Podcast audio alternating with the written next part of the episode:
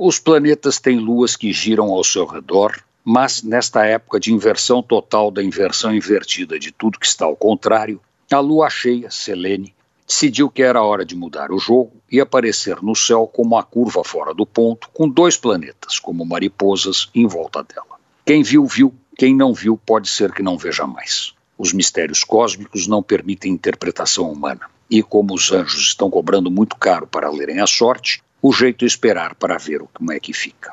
A lua cheia de agosto é a lua cheia de agosto, e neste agosto atípico, com o mundo sem saber se vai, se fica ou se volta no meio, a lua de agosto resolveu inovar e foi buscar Júpiter e Saturno para lhe fazerem companhia numa homenagem celeste que ninguém sabe como é, para onde vai e quem segue com eles. A lua cheia fechou para balanço. Tomou o céu de assalto e, numa semana de noites particularmente limpas, sem nuvens e com frio, deitou e rolou, com os dois planetas fazendo bonito, com o brilho forte e duro de sua luz muito mais clara do que a das estrelas.